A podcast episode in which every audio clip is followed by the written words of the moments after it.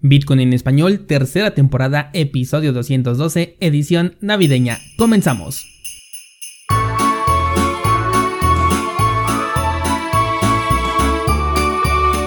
Bienvenidos, hoy es miércoles 2 de diciembre de 2020.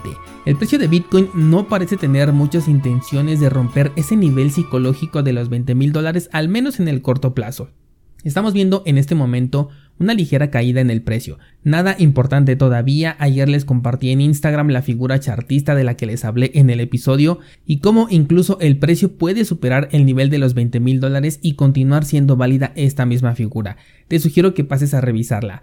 También en el tema de las transacciones pendientes dentro de la mempool y las comisiones de Bitcoin, por ahora son un poco más altas que en la semana pasada, pero todavía no tenemos ese nivel de congestionamiento en la red que nos pudiera preocupar. Todavía no veo una gran cantidad de órdenes, pero definitivamente se están tomando ganancias. Hay personas que ya están vendiendo sus bitcoins esperando una caída para poder comprar un poco más abajo.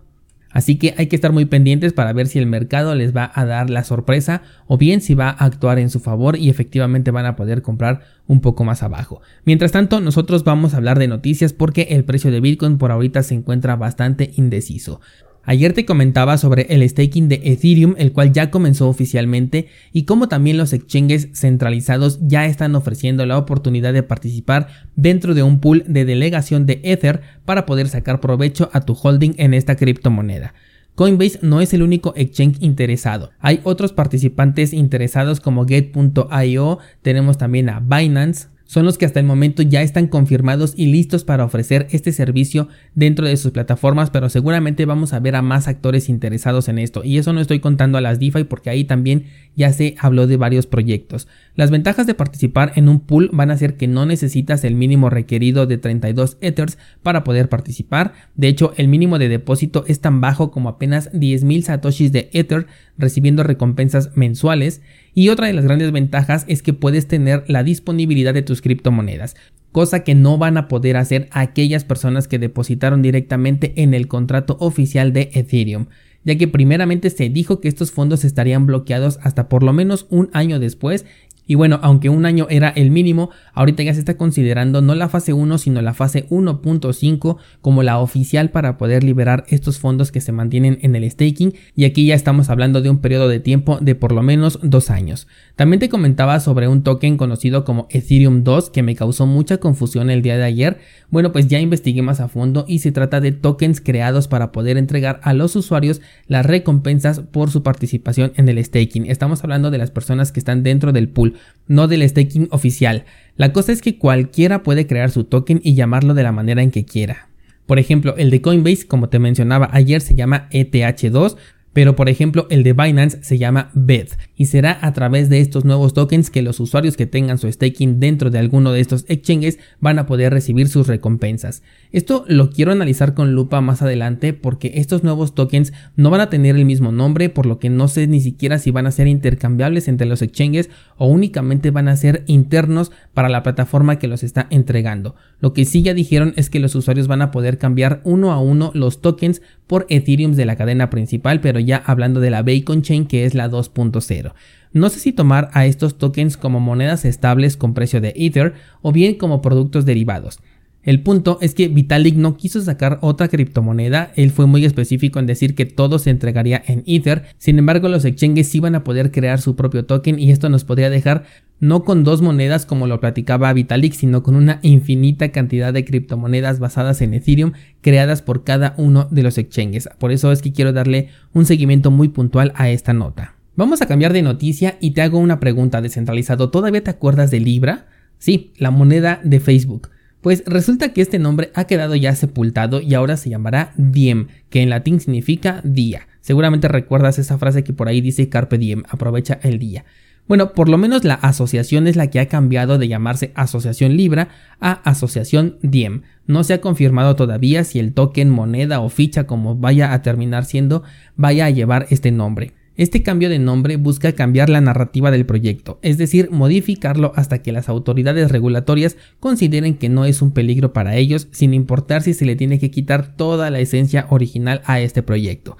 Fíjate que este caso me, me gusta mucho, ha sido muy interesante para mí desde que ocurrió, porque representa el reflejo de aquello que le pudo suceder a Bitcoin si hubiera nacido de la mano de un actor centralizado. Pero bueno, Libra o Diem considero que ya en este momento perdió todo el hype que tuvo el día de su presentación. Dudo mucho que algún día veamos este producto en el mercado o bien que tenga alguna utilidad diferente a lo que podemos encontrar en programas de recompensas internas de cualquier página web que utilice estos programas de fidelidad. Algo curioso es que Christine Lagarde en un artículo dijo que le preocupan mucho las monedas estables. Seguramente escuchó el episodio de lunes de Bitcoin en español y por eso lo dice. No, no es cierto. Su preocupación no tuvo ningún señalamiento puntual, es decir, no dijo si se trataba de monedas estables del tipo Tether, monedas del tipo DAI o bien una moneda respaldada por una empresa tecnológica como es el caso de Diem o Libra de Facebook. Ella lo que dijo es que le preocupan más estas monedas porque están más apegadas a productos que ellos puedan emitir y por ello tendrían una competencia más directa, hablando obviamente de las monedas digitales nacionales, mientras que Bitcoin es un producto completamente fuera de lugar, no cumple con las funciones básicas que ellos tienen de dinero y además cuenta con una enorme volatilidad que la deja más como un activo especulativo que como un activo económico con el que una moneda nacional pudiera competir. La verdad es que me parece muy curiosa la postura de la presidenta del Banco Central Europeo, sobre todo porque su moneda y cualquier otra moneda fiat del mundo ya perdió estrepitosamente la batalla contra Bitcoin. Mientras tanto, una moneda como la de Facebook depende enteramente de las regulaciones que ellos dispongan. O sea, ellos pueden cortarle las alas como ya lo han hecho hasta este momento y simplemente dejar de preocuparse de su existencia. Con las monedas estables ya te lo decía el día lunes, es lo mismo, los reguladores tienen la libertad de tomar decisiones sobre estas monedas en el momento en el que quieran. Las únicas monedas estables que podrían considerarse fuera del alcance de los gobiernos son aquellas que son descentralizadas. Y eso hasta cierto punto, porque ya te he platicado que realmente no tienen tanta descentralización como están promoviendo. De cualquier forma, a Bitcoin le beneficia que lo ignoren. Es de esta manera, ignorándolo, que terminó ganando la batalla, porque cuando gobiernos y bancos le empezaron a dar importancia a las criptomonedas, ya era demasiado tarde, al menos para aquellos proyectos que eran descentralizados. Por último, vamos a hablar sobre regulaciones cripto, pero ahora nos vamos hacia Corea del Sur, en donde se ha declarado un impuesto del 20% a las ganancias provenientes de actividades de intercambio en criptomonedas. Esto va a aplicar a partir de 2022. Como ya te venía diciendo a lo largo de varios episodios, lo que a mí se me hace más coherente para los gobiernos es que ellos saquen beneficio de este mercado porque detenerlo es prácticamente imposible. Algo que no me queda muy claro es cómo van a cobrar este impuesto si lo único que pueden ver es la salida de criptomonedas. Me estoy refiriendo a qué pasa si una persona compra a través de un medio descentralizado o que obtenga Bitcoin como pago por la prestación de un servicio y esto lo decide pasar a dinero fiat. Mi pregunta es cómo van a considerar esta actividad si no se tiene un registro de entrada hacia los Bitcoins sino únicamente de salida porque me queda claro que si utilizan por ejemplo una aplicación del tipo Bitso para poder comprar y ahí mismo hacen trading, pues entonces sí, ahí tienen ya todo el registro de cuánto dinero entró, cómo operó ese dinero y finalmente cuánto se obtuvo como ganancia. Pero ¿qué pasa si esta persona vio el curso de cómo utilizar Bitcoin de manera descentralizada y ahora es capaz de comprar sin registro y finalmente llevar esas criptomonedas a dinero fiat?